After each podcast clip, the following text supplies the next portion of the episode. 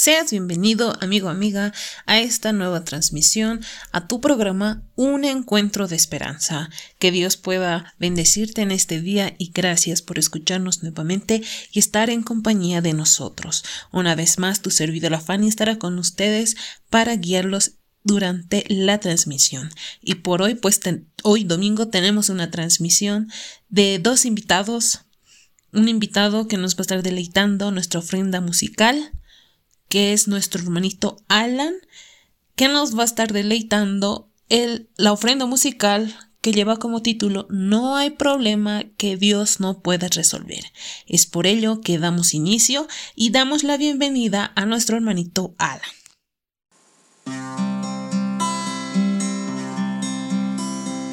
No hay problema que Dios no pueda resolver. No hay montaña que Él no pueda mover. Existe oscuridad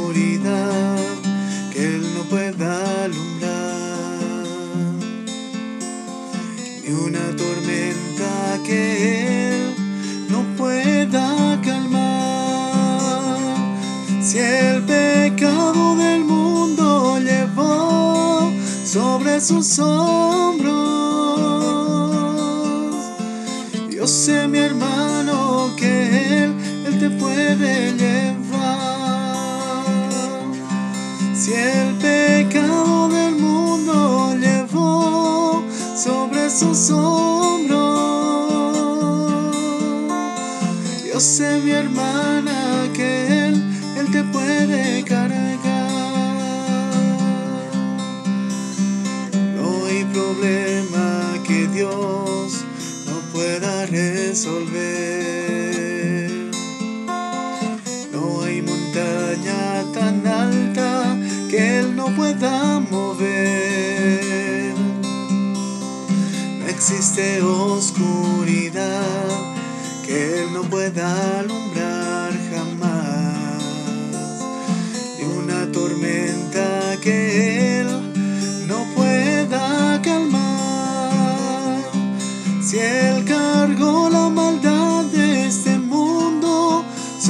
sus hombros.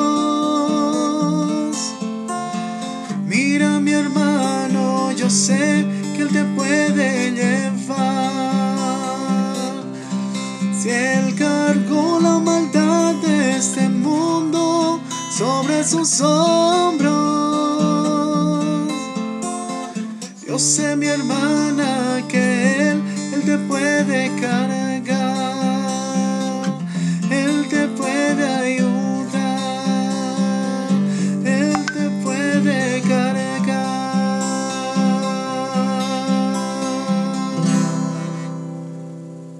Agradecemos a nuestro hermanito a la luna por habernos interpretado esa ofrenda musical, con el título No hay problema que Dios no pueda resolver, así como su título es lo que Dios hace en nuestras vidas, ¿verdad, mis hermanos y amigos que están ahí con, nos con nosotros?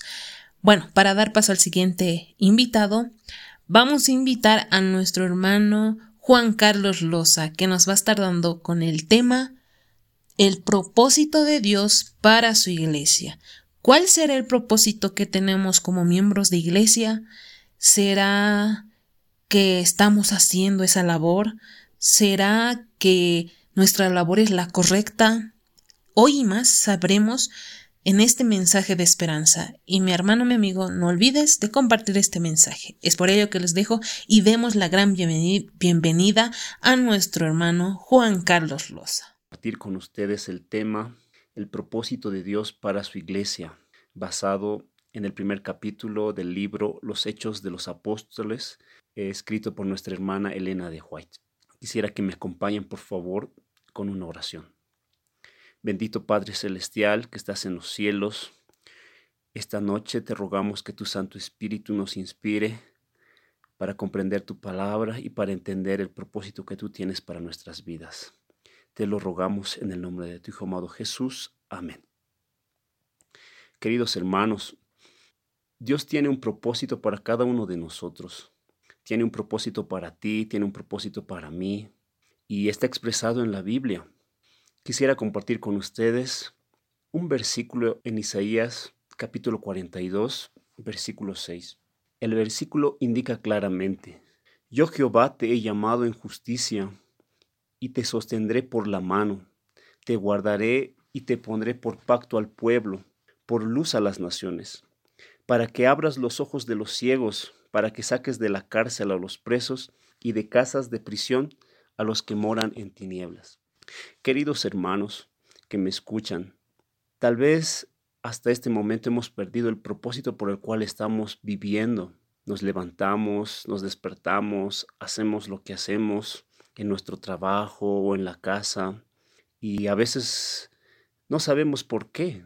Perseguimos propósitos vanos como tal vez una casa, un poco más de dinero, mejorar algunas cosas, pero aún así, tal vez las cosas siguen su rumbo, sin ningún propósito. El versículo nos indica que Dios nos ha llamado con un propósito para hacer luz y para abrir los ojos de aquellas personas que viven en tinieblas, para sacar de la cárcel a aquellos presos, pero presos de dónde? Presos del pecado.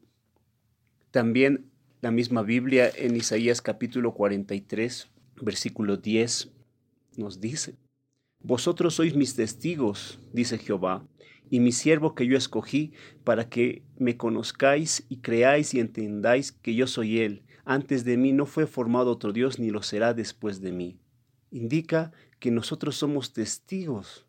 Y el versículo 12 dice, yo anuncié y salvé y lo he hecho saber, y no hubo entre vosotros ningún Dios ajeno vosotros pues sois mis testigos, dice Jehová, que yo soy Dios. Dios quiere mostrarnos claramente que debemos cumplir un propósito, y es de manifestar su nombre, su mensaje de salvación a un mundo lleno de pecado, de tristeza, de amargura. Por alguna razón, querido amigo o amiga, tú eres parte de una iglesia. No sé, tal vez de la iglesia adventista del séptimo día o de otra denominación, o tal vez aún no eres parte de una iglesia. Pero para los que somos parte de una iglesia, Dios ha permitido que nos unamos a esta por medio del propósito divino. Él sabía desde un principio que nos íbamos a unir a Él mediante el bautismo, mediante un amigo, mediante la invitación de alguien a una iglesia. Dios siempre quiso traer luz a este mundo. Desde que el pecado entró a esta tierra, siempre hubo personas fieles, seres humanos fieles a Dios, que dieron un mensaje claro a este mundo. Mediante estas personas Dios quiso transmitir sus doctrinas puras, sin mancha, su mensaje de salvación para todos, un mensaje de amor, de sacrificio, de decir a todos, no estás solo, yo estoy contigo y yo quiero y deseo salvarte. Entonces surge la pregunta, ¿por qué muchas iglesias han olvidado el propósito por el cual han sido formadas? Pareciera que muchas iglesias y muchos miembros de iglesia viven para sí mismas. Muchos juzgan a la iglesia de Cristo como imperfecta, una iglesia que se ha olvidado de sus semejantes, una iglesia fría, una iglesia que no cumple el propósito de Dios. Pero en la Biblia también Dios dice que tiene una especial atención por su pueblo. La iglesia puede parecer imperfecta. ¿Y por qué es imperfecta? Pues porque sus miembros, nosotros, los que pertenecemos a ella, somos imperfectos. Dios quería manifestar al mundo su luz, mostrar su amor, pero lamentablemente el único medio del cual dispone para ello somos nosotros, personas imperfectas. El propósito de Dios fue siempre traer sanidad y salvación a un mundo que perece.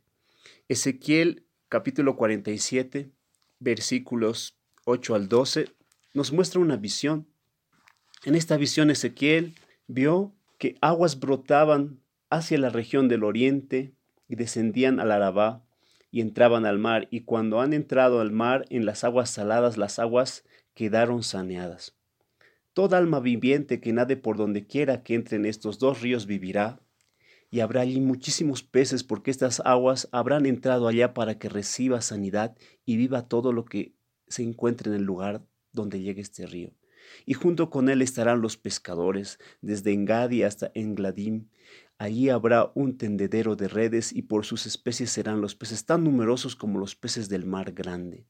El versículo 2 indica, y junto al río en la ribera, uno y otro lado, crecerá toda clase de árboles frutales, sus hojas nunca caerán, ni faltará su fruto, producirán todos los meses frutos nuevos, porque sus aguas salen del santuario, y su fruto será para alimentar, y sus hojas para medicina. Dios quería que de los corazones de las personas brotaran este mismo río para sanidad a todos. Él llamó a muchos seres humanos, como por ejemplo José en Egipto, para traer salvación a su pueblo, para que no perecieran. Y así como fue salvado el pueblo de Israel mediante José, también lo fue Egipto. Fue un canal de salvación. Asimismo, Daniel en Babilonia fue el canal de salvación para sus amigos, para muchos sabios que tenían que perecer, no solo para sus amigos cercanos de su misma raza, sino también muchos sabios babilonios que estaban ya sentenciados a muerte por el rey Nabucodonosor, fueron salvos a causa de la fidelidad de este gran hombre Daniel.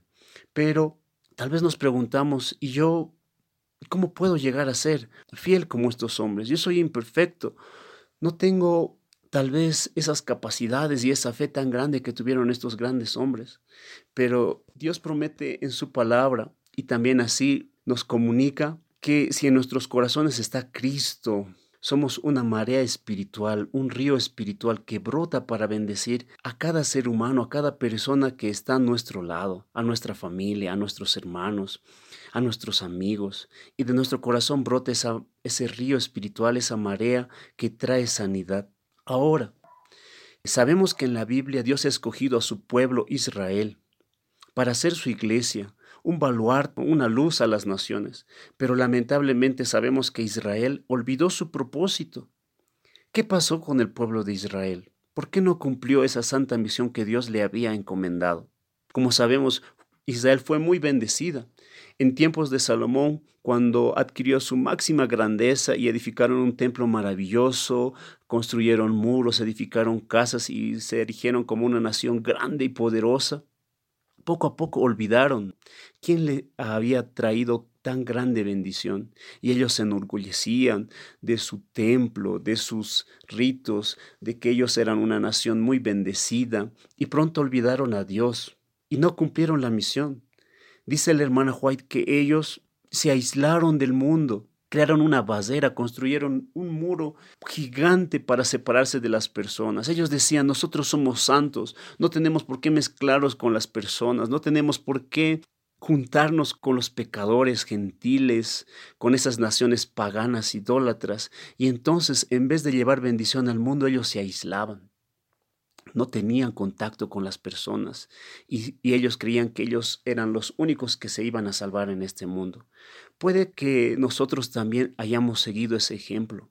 Al entrar a una iglesia nos hemos aislado del mundo, hemos olvidado a nuestros amigos, hemos olvidado lo que éramos antes, ya no tenemos contacto con amigos que ahora están en fiestas y tal vez nosotros estamos ahora solos en la iglesia sin saber qué hacer.